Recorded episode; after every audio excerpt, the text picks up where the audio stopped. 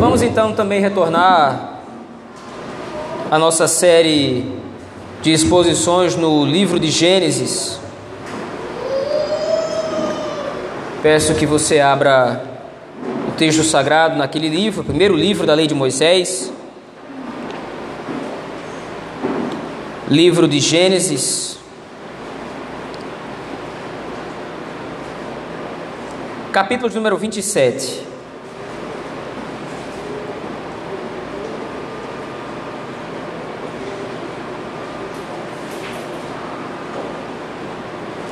Livro de Gênesis, capítulo 27. Nós meditaremos nesta noite do verso 1 ou do versículo 1 ao versículo 40 ao versículo 40. Livro de Gênesis, capítulo 27, do versículo 1 ao versículo 40.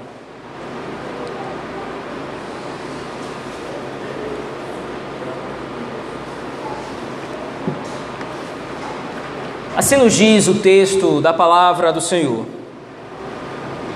Tendo-se envelhecido Isaque, e já não podendo ver, porque os olhos se lhe enfraqueciam, chamou Esaú, seu filho mais velho, e lhe disse: Meu filho, respondeu ele, aqui estou. Disse-lhe o pai: Estou velho e não sei o dia da minha morte. Agora, pois, toma uma das tuas armas, tua aljava, toma as tuas armas, a tua aljava e o teu arco sai ao campo e apanha para mim alguma caça, e faz-me uma comida saborosa, como eu aprecio, e traze-me, para que eu coma e te abençoe antes que eu morra. Rebeca esteve escutando enquanto Isaac falava com Esaú, seu filho. E foi-se Esaú ao campo para apanhar a caça e trazê-la. Então disse Rebeca a Jacó, seu filho: Ouvi teu pai falar com Esaú, teu irmão, assim: Traze caça e faz-me uma comida saborosa, para que eu coma e te abençoe diante do Senhor, antes que eu morra. Agora, pois, meu filho, atende às minhas palavras com que te ordeno. Vai ao rebanho e traz-me dois bons cabritos. Deles farei uma saborosa comida para teu pai, como ele aprecia. Levá-las a teu pai para que a coma e te abençoe antes que morra. Disse Jacó a Rebeca, sua mãe: Esaú, meu irmão, é homem cabeludo, e eu, homem liso. Dá-se ao caso de meu pai me apalpar e passarei a seus olhos por zombador. Assim trarei sobre mim maldição, e não bênção. Respondeu-lhe a mãe: Caia sobre mim essa maldição, meu filho. Atende somente o que eu te digo. Vai e traze-nos. Ele foi, tomou-os e os trouxe à sua mãe, que fez uma saborosa comida, como o pai dele apreciava. Depois tomou Rebeca a melhor roupa de Esaú, seu filho mais velho, roupa que tinha consigo em casa, e vestiu a Jacó, seu filho mais novo. Com a pele dos cabritos, cobriu-lhe as mãos e a lisura do pescoço. Então entregou a Jacó, seu filho mais seu filho, a comida saborosa e o pão que havia preparado. Jacó foi a seu pai e disse: Meu pai. Ele respondeu: Fala, quem és tu, meu filho? Respondeu Jacó a seu pai: Sou Esaú, teu primogênito. Fiz o que me ordenaste. Levanta-te, pois, assenta-te, come da minha caça, para que me abençoes. Disse Isaac a seu filho: Como é isso que a pudesse, pudeste achar tão depressa, meu filho? Ele respondeu: Porque o Senhor, teu Deus, a mandou ao meu encontro. Então disse Isaac a Jacó: Chega-te aqui para que eu te apalpe, meu filho, e veja se és meu filho Esaú ou não. Jacó chegou-se a Isaac, seu pai, que o apalpou e disse: A voz é de Jacó, porém as mãos são de Esaú. E não o reconheceu, porque as mãos, com efeito, estavam peludas, como as de seu irmão Esaú, e o abençoou. E lhe disse: És meu filho Esaú mesmo? Ele respondeu: Eu sou. Então disse: Chega isso para perto de mim, para que eu coma da caça de meu filho, para que eu te abençoe. Chegou-lhe e ele comeu. Trouxe-lhe também vinho e ele bebeu. Então lhe disse Isaque, seu pai: Chega-te e dá-me um beijo, meu filho. Ele se chegou e o beijou. Então o pai aspirou o cheiro da roupa dele e o abençoou e disse: Eis que o cheiro do meu filho é como o cheiro do campo que o Senhor abençoou. Deus te dê do orvalho do céu e da exuberância da terra, e fartura de trigo e de mosto. Sirvam-te povos e nações te reverenciem. Sê senhor de teus irmãos, e os filhos de tua mãe se encurvem a ti. Maldito seja o que te amaldiçoar, e abençoado o que te abençoar. Mal acabara Isaac de abençoar Jacó, tendo este saído da presença de Isaac, seu pai, chega Esaú, seu irmão, da sua caçada. E fez também ele uma comida saborosa, a trouxe a seu pai e lhe disse: Levanta-te, meu pai, e come da caça de teu filho, para que me abençoes. Perguntou-lhe Isaac, seu pai: Quem és tu? Sou Esaú, teu filho, teu primogênito, respondeu.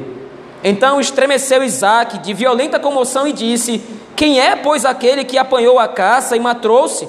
Eu comi de tudo antes que viesses e o abençoei, e ele será abençoado. Como ouvisse Esaú tais palavras de seu pai, bradou com profundo amargor e lhe disse: Abençoa-me também a mim, meu pai. Respondeu-lhe o pai: Veio teu irmão astuciosamente e tomou a tua bênção. Disse Esaú: Não é com razão que se chama ele Jacó, pois já duas vezes me enganou. Tirou-me o direito de primogenitura e agora usurpa a bênção que era minha. Disse ainda: Não reservaste, pois, bênção nenhuma para mim? Então respondeu Isaac a Esaú: Eis que o constituí em teu senhor, e todos os seus irmãos lhe dei por servos, de trigo e de mosto o apercebi. Que me será dado fazer-te agora, meu filho? Disse Esaú a seu pai: Acaso tens uma única bênção, meu pai? Abençoa-me também a mim, meu pai. E ele, e levantando Esaú a voz, chorou. Então lhe respondeu Isaque, seu pai: Longe dos lugares férteis da terra será a tua habitação, e sem orvalho que cai do alto. Viverás da tua espada, e servirás a teu irmão. Quando, porém, te libertares, sacudirás o seu jugo da tua cerviz. Amém, meus irmãos. Até aqui a leitura da palavra do Senhor. Vamos orar ao nosso Deus nesse momento, pedindo que Ele nos abençoe na exposição da Sua palavra. Oremos ao Senhor. Deus Todo-Poderoso e bendito, nós temos lido o texto sagrado e agora o nosso desejo é sermos pastoreados por Ele. Ó Deus, usa agora o texto sagrado, fala-nos, ó Pai, revela a nós, mostra para nós o que o texto sagrado significa, as suas implicações, pastoreia-nos através desse texto, Senhor é assim que nós oramos e pedimos, no nome de Jesus Cristo, teu Filho. Amém. Meus irmãos, como nós podemos lembrar bem, no capítulo 25 de Gênesis, nós vimos o início da saga de Isaac, filho de Abraão. Porém, a saga de Isaac ela é encurtada do verso 1, se você voltar lá, aquele texto, do verso 1 ao verso de número 18, a saga de Isaac ela é encurtada para falar das descendências, tanto dele quanto de Ismael, seu irmão. Quanto a Ismael, o texto já havia dito que não participava da bênção da redenção, não, se, não participava ele da bênção do Senhor. Isaac, por outro lado, filho da promessa, Isaac sendo o filho prometido a Abraão, ele sim é o portador da bênção do Senhor. É através de Isaac que a descendência prometida prosseguirá encaminhando-se. Mas, a partir do verso de número 27, do capítulo 25, nós vimos uma introdução do autor a todo desenrolar da história de Jacó.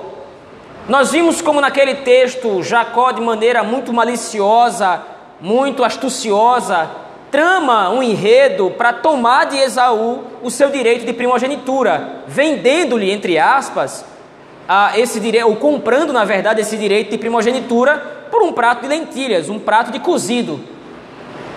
Nós vimos como, na verdade, essa história, apesar de demonstrar toda a vileza do coração de Jacó, apesar de mostrar toda a corrupção de Jacó, a sua astúcia, talvez até a sua ganância, nós vimos como, na verdade, essa história está sendo introduzida pelo narrador bíblico para demonstrar que, na verdade, Jacó era o eleito do Senhor no lugar de Esaú, seu irmão. Nós vimos isso por ocasião do próprio nascimento dos irmãos, quando Rebeca, por causa das dificuldades da sua gravidez, porque sentia de fato que havia um conflito no seu ventre, pergunta ao Senhor o que é que estava acontecendo e o Senhor lhe responde prontamente: Olha, duas nações há no teu ventre. Você está grávida de dois povos que vão surgir a partir de você. O mais velho, o povo mais forte, vai servir ao mais moço. E nós vimos que isso, na verdade, era a interpretação bíblica, era Deus revelando que, na verdade, era através do mais novo, é através do mais fraco que os seus planos redentivos vão prosseguir ao longo da história. Porém, veja, isso está implícito no texto. O narrador demonstra isso através de alguns acontecimentos, mas ele não evidenciou esses fatos ainda. Agora, finalmente, em Gênesis 27, esses fatos vão ser expostos. O tema central de Gênesis 27, do 1 ao 40, conforme nós lemos, é a demonstração pública da bênção de Deus sobre o seu eleito. Mas veja, de maneira muito peculiar também, agora o narrador bíblico vai colocar isso de maneira muito peculiar. Volte seus olhos ao texto comigo, por favor. O texto começa referenciando a idade avançada de Isaac. Você tem aí no versículo 1. Tendo-se envelhecido Isaac, já não podendo ver, porque os olhos se lhe enfraqueceram, chamou Esaú, seu filho mais velho, e disse: Meu filho. Ele respondeu: Aqui estou. E agora então, nós já temos lido o texto, a intenção de Isaac é revelada. Isaac chama Esaú, seu filho mais velho, e o seu desejo agora é de abençoar Esaú. Mas nós temos um problema aqui. Porque, como disse em Gênesis 25, a bênção do Senhor estava reservada para Jacó. Não porque ele merecesse, nós vimos que não, mas porque o Senhor o havia elegido. E debaixo da divina providência, não há como revogar a eleição do Senhor. O Senhor havia separado Jacó para que sobre Jacó estivesse a sua bênção, não Esaú. Então agora você tem um problema com isso, porque Isaac parece ir na contramão do que o Senhor havia revelado. Se o Senhor havia tirado Jacó para ser o seu eleito, Jacó para ser o portador da bênção, por que, que Isaac está chamando Esaú para abençoá-lo? O próprio texto nos vai responder isso. Veja, no versículo número 3, e no versículo número 4, o autor vai fazer referências a Gênesis 25. Veja aí, Gênesis 27, verso 3. Agora, pois, toma as tuas armas, a tua, a tua aljava e o teu arco, sai ao campo e apanha para mim alguma caça. Faz-me uma comida saborosa, como eu aprecio, e traze-me, para que eu coma e te abençoe antes que eu morra. Se você voltar comigo a Gênesis capítulo 25, você vai perceber que existe uma referência no texto que chama a atenção nossa agora quando estamos analisando o versículo, o capítulo 27. Veja lá, Gênesis 25, versículo 28. Gênesis 25, 28, o texto nos diz assim: Isaac amava Esaú. Por qual razão? Porque saboreava de sua caça, ou se saboreava de sua caça. Rebeca, porém, amava Jacó. Você tem claramente aqui agora o texto bíblico, o autor bíblico, fazendo a conexão entre as duas narrativas. Por que que Isaac agora está chamando Esaú para abençoar, ao invés de chamar Jacó, aquele que o Senhor já havia pronunciado como portador da bênção? Simplesmente porque Isaac preferia Esaú. Qual é o motivo? O que é que está no coração de Esaú, o coração de Isaac para abençoar seu filho mais velho? Simplesmente porque ele preferia o seu filho mais velho. Nós vimos que Esaú possui alguns atributos do próprio texto que eram atributos dignos de louvor. Esaú é um homem do campo, é caçador, é um homem valente, um homem preparado, um homem mais velho, mais maduro, entre aspas, ou pelo menos para algumas coisas, para algumas circunstâncias. O próprio texto vai, ao mesmo, vai valorizando Esaú de alguma forma, tornando ele de repente o candidato ideal para que a bênção do Senhor estivesse sobre ele. Mas aí então, quanto a Jacó, é dito muito pouco. Na verdade, de Jacó é dito que ele é um homem simplesmente que habitava em tendas, é um homem tímido, um homem pacato, um homem sossegado, tranquilo. Veja, essa, essa característica pessoal dos dois irmãos faz com que seus pais tenham preferências diferentes. E Isaac agora é levado aí contra a bênção de Deus por causa de uma preferência familiar. Ele coloca as suas preferências familiares ele coloca os seus próprios requisitos, ele coloca aquilo que ele acha importante na frente daquilo que Deus já havia determinado, naquilo que Deus já havia colocado aqui no texto com relação ao destino de Esaú e de Jacó. E agora então Isaac trama, ou trama pelo menos toda uma cena. Isaac pede que Isaac vá ao campo casse uma presa, traga essa presa para casa e faça um preparado, faça uma comida para que então, saboreando mais uma vez a comida e a refeição do seu filho preferido, ele possa então pronunciar a bênção do Senhor. Por outro lado, a partir do versículo 5 agora, um outro personagem da narrativa vai aparecer. Agora Rebeca vai concorrer na narrativa. Rebeca vai aparecer na narrativa. Assim como Isaac estava querendo favorecer seu filho preferido, Rebeca vai também agora querer favorecer o seu filho preferido, que não é Esaú, é Jacó. Diz o verso 5: Rebeca esteve escutando enquanto Isaac falava com Esaú, seu filho. No verso 6, então ela diz: Então disse Rebeca a Jacó: Ouvi teu pai falar assim com Esaú. Então agora, no versículo 8, ela diz: Agora, pois, meu filho, atende as minhas palavras com que te ordeno. Vai ao rebanho Pega, uma, pega dois cabritos, me traz, eu vou preparar, eu vou fazer um belo, uma bela refeição, um belo jantar ou um belo almoço. O texto aqui não especifica o horário em que isso estava acontecendo. E eu vou apresentar isso a seu pai, e seu pai vai abençoar você no lugar de Esaú, seu irmão. Qual é o ponto? Por que o narrador preenche de detalhes essa história, essa narrativa, com a preferência as preferências paternas de Esaú, as preferências paternas de Isaac e Rebeca. Veja, nós estamos diante da falha de ambos os personagens. Isaac agora age com incredulidade. E veja, a incredulidade, mais uma vez repetindo, não é que ele não crê na bênção do Senhor, é porque ele agora não age de conformidade com aquilo que foi pronunciado. Então, a incredulidade de Isaac não é simplesmente o ato de não crer. Nós vamos ver na, mais à frente, nós vamos ver mais adiante, que na verdade Isaac crê sim no Senhor. Ele é um homem piedoso, ele é um homem justo, porém, um homem falho. E a sua falha está estampada aqui agora. No lugar de ser justo diante de Deus, obedecendo aquilo que o Senhor falara, ele agora prefere colocar antes disso as suas preferências pessoais. Por outro lado, Rebeca também não fica atrás. Ela também agora dá vazão à tolice de Isaac e quer favorecer seu próprio filho. Ambos os patriarcas aqui, tanto Isaac quanto Rebeca, estão completamente e redundamente errados. Isaac vai contra aquilo que o Senhor falara, e Rebeca age maliciosamente para favorecer o seu filho, para que o seu filho preferido tome a bênção do outro parece que essa história não tem como terminar bem. Mas veja, o que o narrador bíblico aqui está querendo nos mostrar é algo muito mais profundo do que simplesmente a briga familiar.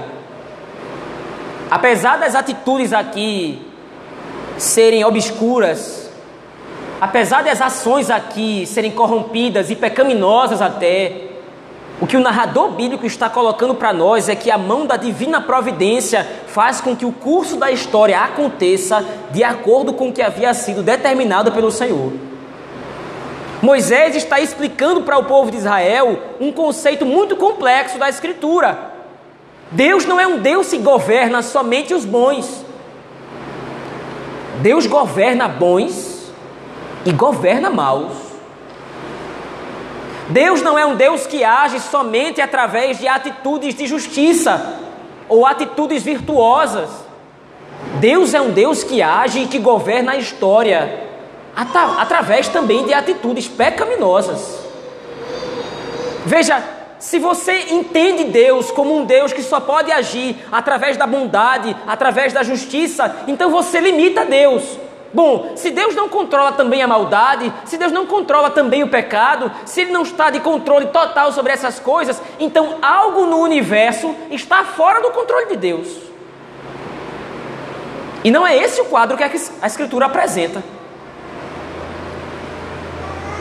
Deus faz toda a história convergir para a execução dos seus propósitos inclusive através das atitudes pecaminosas dos seus próprios filhos.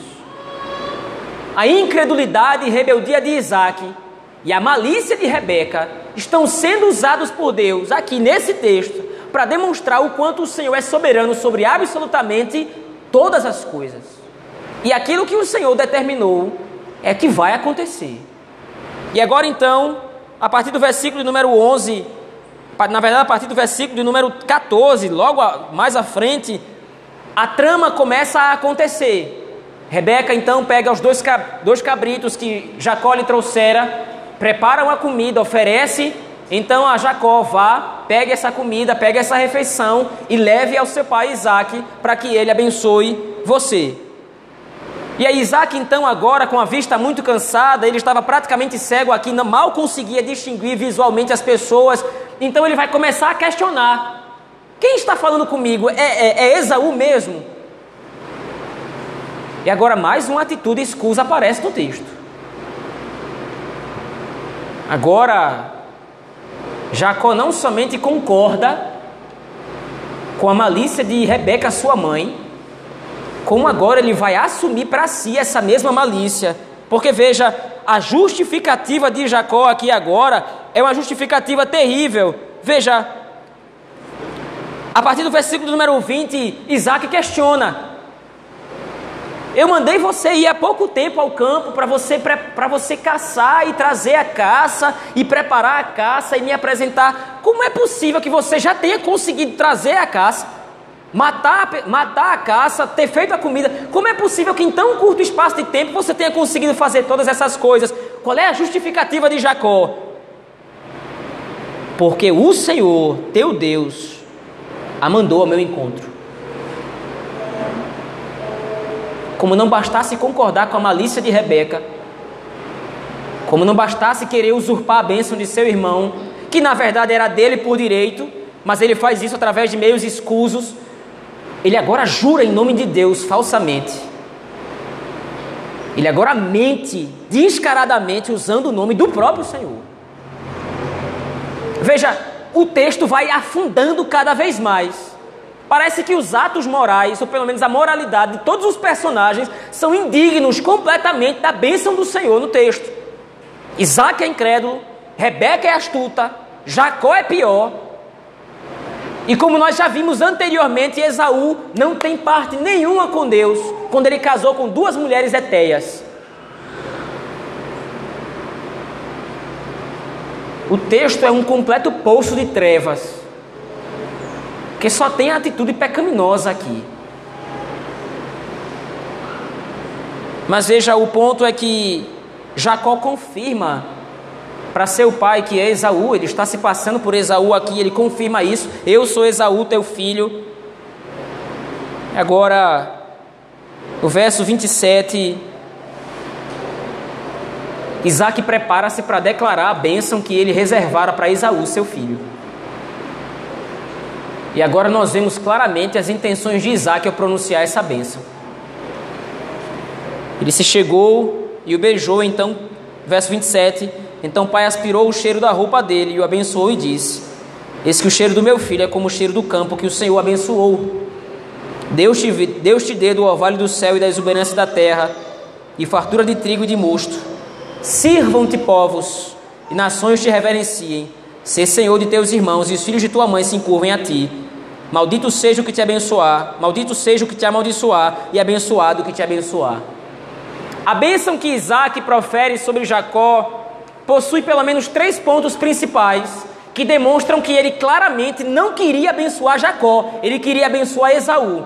Em primeiro lugar, Esaú chama agora, Isaac chama agora a bênção de Deus sobre Esaú, que na verdade é sobre Jacó, mas ele não sabe disso Isaac invoca a bênção de Deus com relação à terra, da exuberância do campo, de trigo e de mosto, que você seja abençoado, que você seja farto aqui. O ponto aqui em questão é: Isaac deseja abençoar seu filho com relação à terra da aliança, a terra prometida, essa mesma terra que ele havia herdado de Abraão, seu pai, que por sua vez, que por sua vez recebera do próprio Deus. Então, o que Isaac quer fazer aqui é colocar Esaú na linha ou na linhagem santa de Deus. Nós já temos visto que a intenção de Isaac é favorecer o seu filho. Por que ele quer fazer isso? Nós não temos como saber à luz do texto. Não sei se de repente por algum tipo de pesar que ele tinha por ter visto seu filho casar com as filhas da terra, o que claramente demonstrava que ele não pertencia à aliança, ele não pertencia à descendência prometida, e talvez então aqui Isaac queira remediar essa situação, mas o fato é que a bênção da terra da aliança, que estava restrita aos filhos da aliança, conforme o pacto que Deus fez com Abraão, Isaac agora pronuncia sobre Esaú.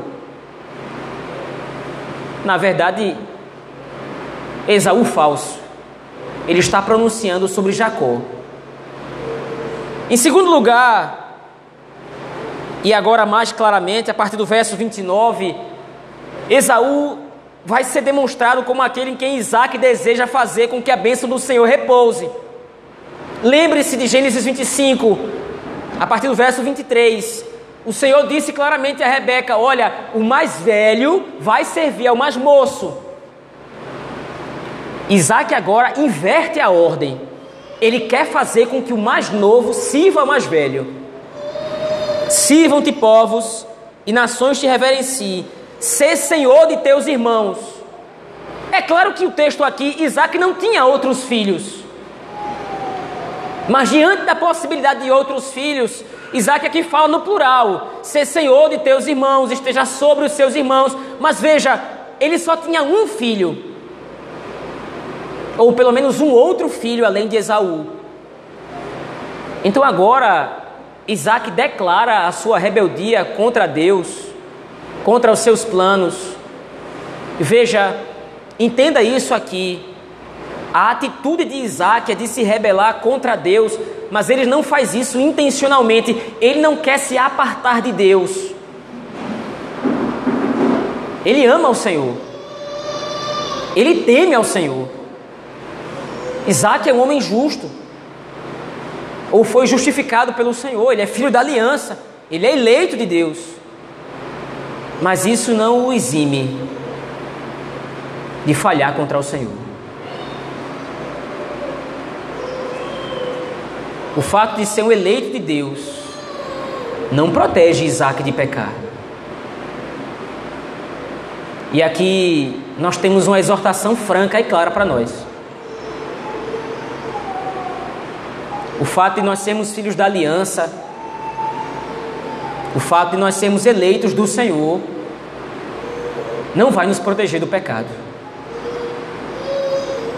Não nos vai nos proteger muitas vezes de atentar contra a própria palavra do Senhor.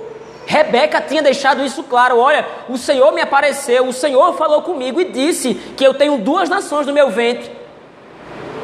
Dois povos vão vir e o mais velho vai servir ao mais moço. O mais forte vai servir ao mais fraco. É assim que o Senhor determinou, é assim que o Senhor mostrou, é assim que o Senhor revelou. Nem mesmo a revelação da palavra de Deus protege Isaac de pecar contra o Senhor. É preciso desconfiar sempre das intenções do nosso coração. As intenções do nosso coração nem sempre refletem os princípios da palavra do Senhor. Muito pelo contrário, o nosso, o nosso coração naturalmente se volta contra os princípios da Escritura. O nosso coração naturalmente se volta contra a palavra de Deus se nós não domarmos o nosso coração, fazendo reinar sobre os nossos desejos, sobre as nossas vontades, aquilo que o Senhor diz, nós vamos fazer a mesma coisa que Isaac está fazendo aqui, ou pior. É fácil agora dizer que de repente Isaac, no auge da sua idade, é um homem frágil, um homem que de repente não está raciocinando muito bem. Mas não se ache muito melhor do que Isaac. nas mesmas circunstâncias talvez fizéssemos pior.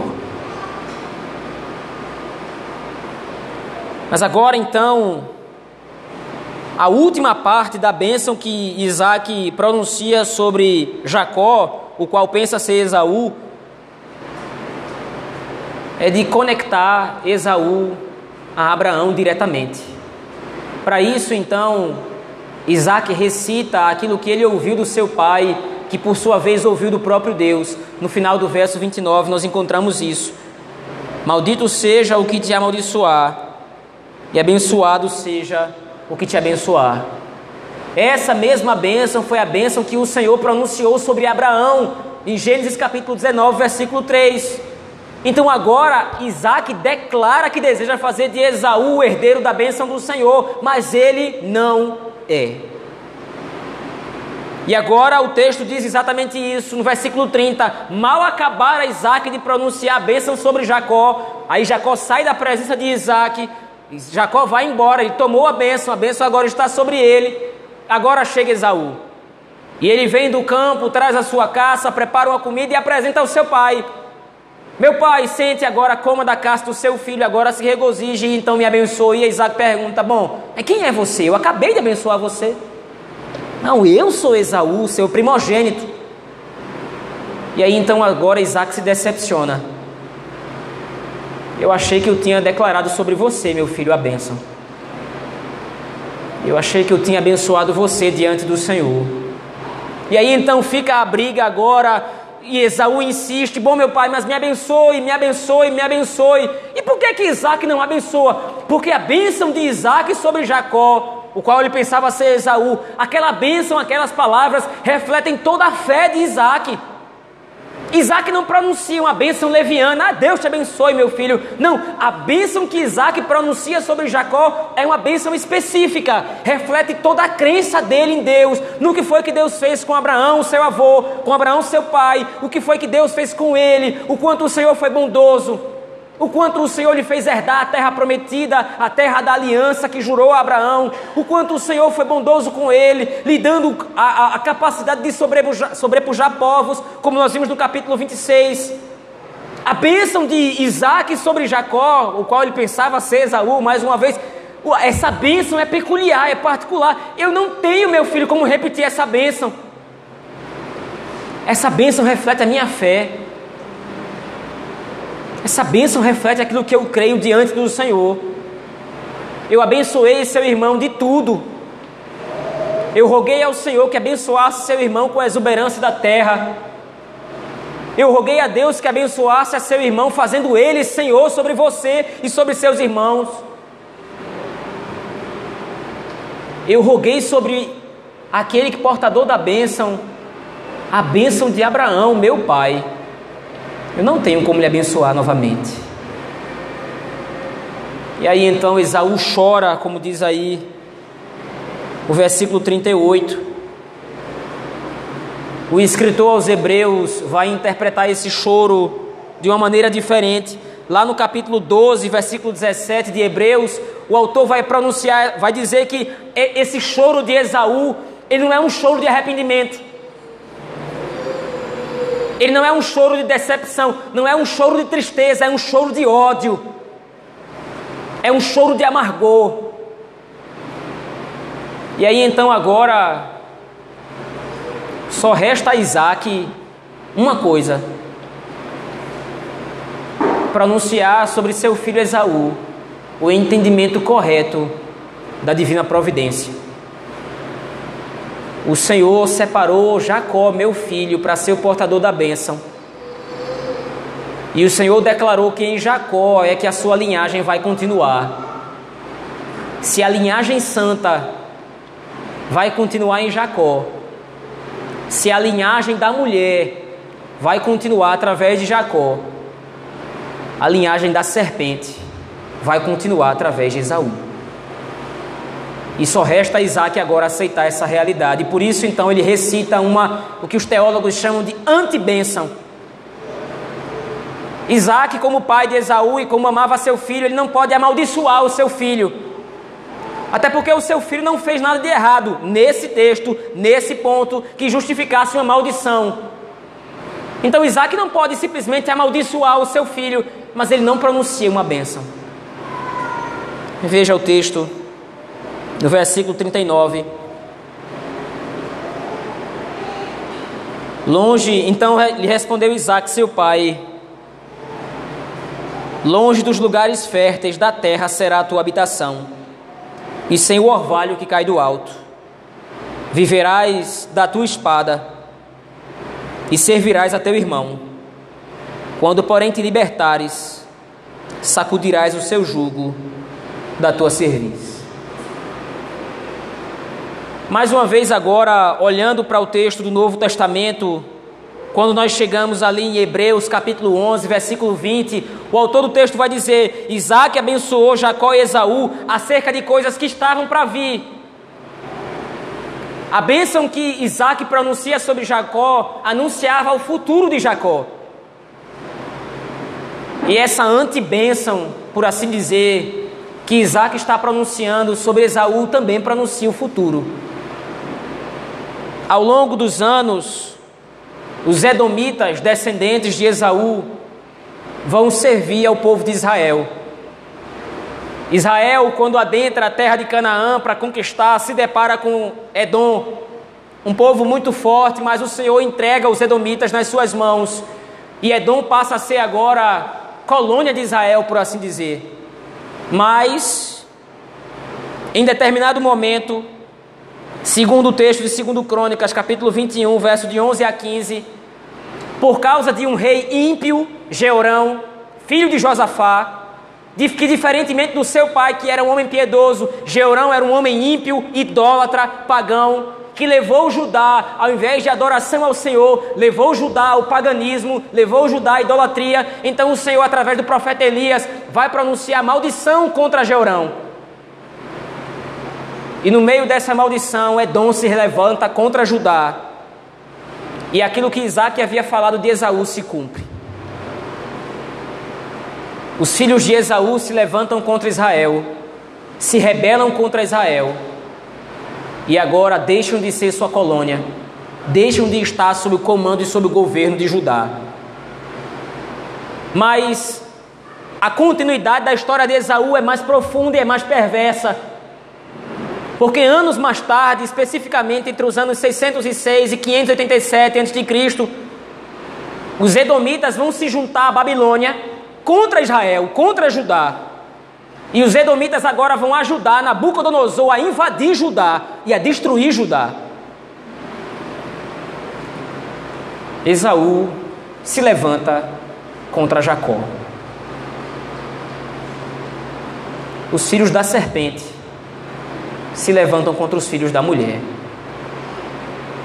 Aquilo que Isaac falara se cumpriu à risca. E o salmista, no Salmo 137, registra isso.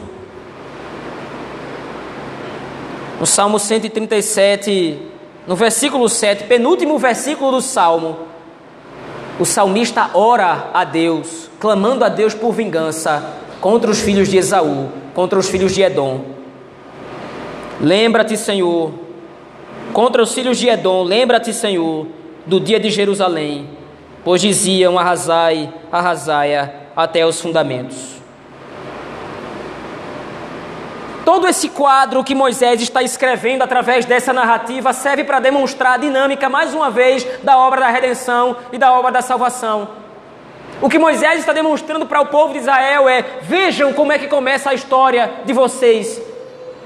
O Senhor, através dos patriarcas, o Senhor, através daqueles que Ele escolheu para a salvação, abençoou vocês. Vocês são povo do Senhor, vocês são propriedade peculiar e particular de Deus. Não porque vocês quiseram servir ao Senhor, não porque vocês amam ao Senhor, mas porque o Senhor, desde a eternidade, havia elegido vocês, como elegeu Abraão, como elegeu Isaac e como elegeu Jacó. O filho preferido era Esaú, o melhor filho era Esaú. O melhor candidato para ser o portador da bênção do Senhor era Esaú. Mas quem era o eleito por Deus? Jacó era o eleito do Senhor. E vocês são descendência de Jacó. Vocês são portadores da bênção do Senhor. Não porque vocês quiseram conquistar essa bênção, mas porque o Senhor escolheu vocês desde a eternidade. Por outro lado, os inimigos do Senhor também possuem uma profecia sobre si, e essa profecia vai se cumprir literalmente. Assim como o Senhor havia pronunciado em Gênesis 3,15 que a serpente lamberia o pó da derrota, mais cedo ou mais tarde, aqueles que se voltam e se rebelam contra o Senhor, que aqui são personificados em Esaú, também serão derrotados. Apesar de Esaú, aqui no texto, segundo a antibênção que Isaac revela sobre ele, apesar de Esaú ser aquele que vai viver da espada e em determinado momento ele vai até se libertar do jugo do seu irmão, ele está fadado à derrota e ao caos. A história de Esaú e Jacó é a história de Israel e seus inimigos, e é a história da igreja e seus adversários. Assim como o apóstolo Paulo interpreta em Romanos capítulo 4, olha, filhos de Abraão não são aqueles que são filhos na, não são aqueles que são filhos na carne, mas são os que são filhos na fé. Da mesma forma, os filhos de Edom, os filhos da serpente, não são aqueles que descendem hereditariamente de Esaú. São aqueles que simplesmente não foram contemplados com a bênção da redenção sobre suas vidas. O texto de Gênesis, capítulo 27, do verso 1 ao 40, deixa claro, meus irmãos, que a bênção do Senhor vai repousar sobre aquele que ele escolheu, e ponto final. Como disse, nós já tínhamos visto isso em Gênesis 25, mas a coisa tinha ficado implícita, o autor ainda não tinha revelado através dos fatos. Agora Moisés escancara essa realidade. A bênção do Senhor está sobre os seus eleitos. Mas os eleitos do Senhor serão alvos de perseguição, como nós veremos a partir do domingo que vem, a reação do coração de Esaú é sentir ódio de Jacó e ele nutre ódio mortal por seu irmão. A partir desse texto, então, nós temos algumas aplicações a fazer, alguns princípios que nós podemos observar e aplicar às nossas vidas.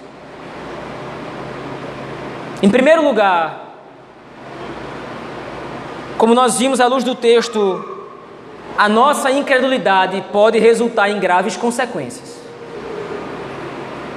Rebelar-se contra a lei de Deus, rebelar-se contra a palavra do Senhor pode gerar consequências catastróficas para as nossas vidas. Veja, é claro que nós não temos um oráculo, nós não recebemos nenhuma profecia, não apareceu para nós nenhuma visão do céu, um anjo apareceu e nos mostrou como é que vai ser o futuro. Isso não aconteceu, óbvio mas nós temos o oráculo do Senhor, nós temos a palavra de Deus que nos mostra o curso do nosso caminho. A Escritura nos ensina os princípios que nós devemos seguir para guiar nossa vida no louvor e na adoração ao Senhor, como deve ser.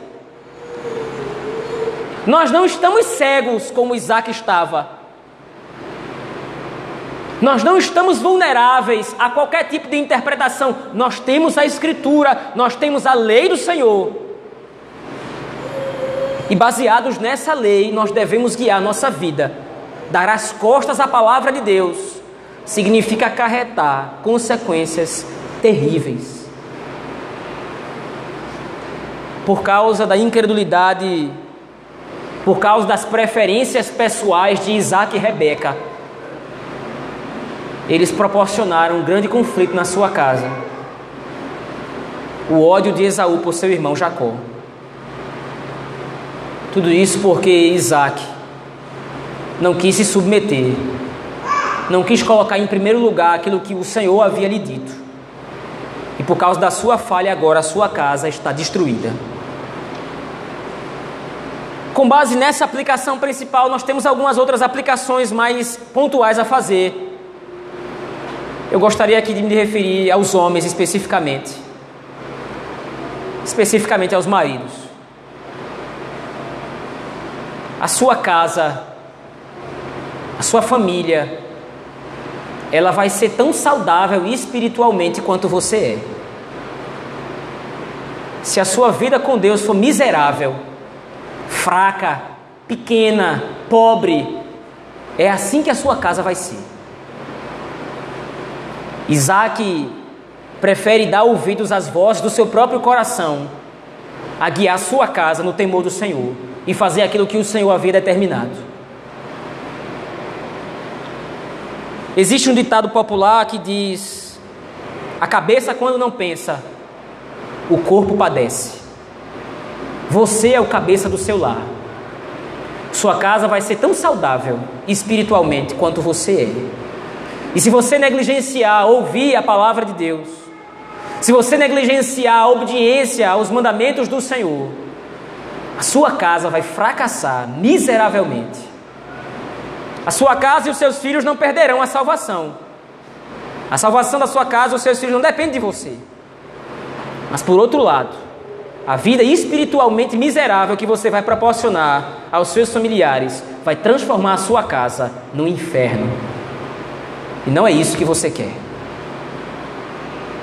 Da mesma forma quanto as esposas, as irmãs aqui presentes, a tolice e burrice do seu marido não justifica a sua tolice. A burrice de Isaac, a tolice de Isaac, a incredulidade de Isaac não justificavam as atitudes de Rebeca e ela agiu maliciosamente.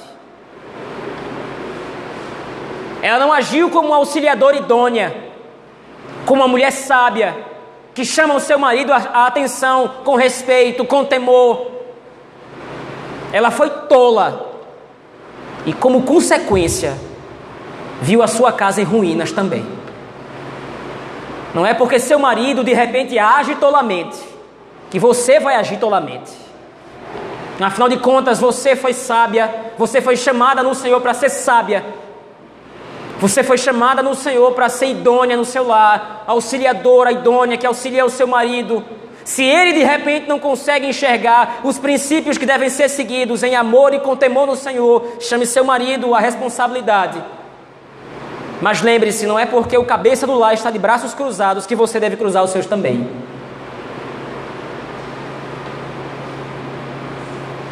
Somado a esses dois princípios, nós precisamos então aplicar aquilo que o texto demonstra como intenção principal. Apesar dos nossos pecados, apesar dos nossos erros, apesar da nossa tolice, muitas vezes, tudo concorre para o bem daqueles que foram eleitos pelo Senhor, incluindo os nossos pecados. Os nossos pecados são permitidos e determinados pelo Criador. É isso que nos diz a confissão de fé de Westminster. No capítulo em que fala sobre a providência de Deus, a confissão de fé nos diz exatamente isso. Deus muitas vezes deixa por algum tempo seus filhos entregues a muitas tentações e a corrupção do próprio coração para castigá-los, para fazê-los conhecer o seu poder, para humilhá-los e para que eles sejam, para que reconheçam nele que dependem do Senhor para absolutamente tudo em suas vidas, para que eles se tornem mais vigilantes contra futuras ocasiões de pecar, bem como para vários outros fins justos e santos. O nosso pecado não pode manchar o quadro da redenção que o Senhor Deus está pintando através de nós. Nós devemos ter vigilância contra o pecado nós devemos guardar o nosso coração de pecar contra o Senhor. Nós devemos entender que a bênção que o Senhor reservou para os seus eleitos não vai sair de sobre nós por causa dos nossos pecados. O pecado não é mais poderoso do que a graça do Senhor. Aqui eu concluo, meus irmãos. Isaac recitou sobre Jacó a bênção que estava reservada, ou que ele reservara para Esaú. Mas Deus, cujos pensamentos são mais elevados que os de Isaac, fez com que o seu eleito recebesse a bênção, assim como ele havia determinado. Para mostrar para nós, para toda a igreja do Senhor, que a graça de Deus em nos eleger para a salvação jamais será tirada de sobre aqueles que ele escolheu para herdar a salvação em Cristo Jesus. O Senhor que nos deu a salvação, o Senhor que nos abençoa em Cristo, apesar dos nossos pecados, jamais apartará a sua bênção de sobre nós. Isso não é um mérito nosso, mas fruto exclusivo da graça e da soberania do nosso Deus. Vamos orar ao Senhor, meus irmãos, nesse momento.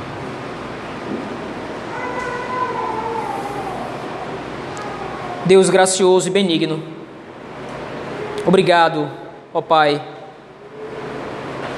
porque o Senhor faz repousar sobre nós a tua bênção. O Senhor faz repousar sobre nós a tua graça.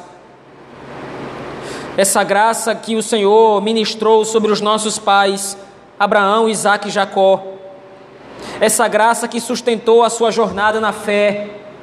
Essa graça que fez com que os patriarcas, com que o teu povo, pela fé, pudessem resistir no dia mau, pudessem glorificar o teu nome, apesar dos seus pecados, apesar de suas iniquidades, apesar de suas transgressões, a tua bênção está sobre o teu povo e jamais se apartará dele. Obrigado, Senhor, porque apesar do furor dos ímpios, o Senhor nos protege e nos guarda debaixo da tua bênção. Guarda esta palavra no nosso coração nos ajuda a viver à luz dela. É assim que nós oramos no nome de Jesus Cristo, teu Filho. Amém.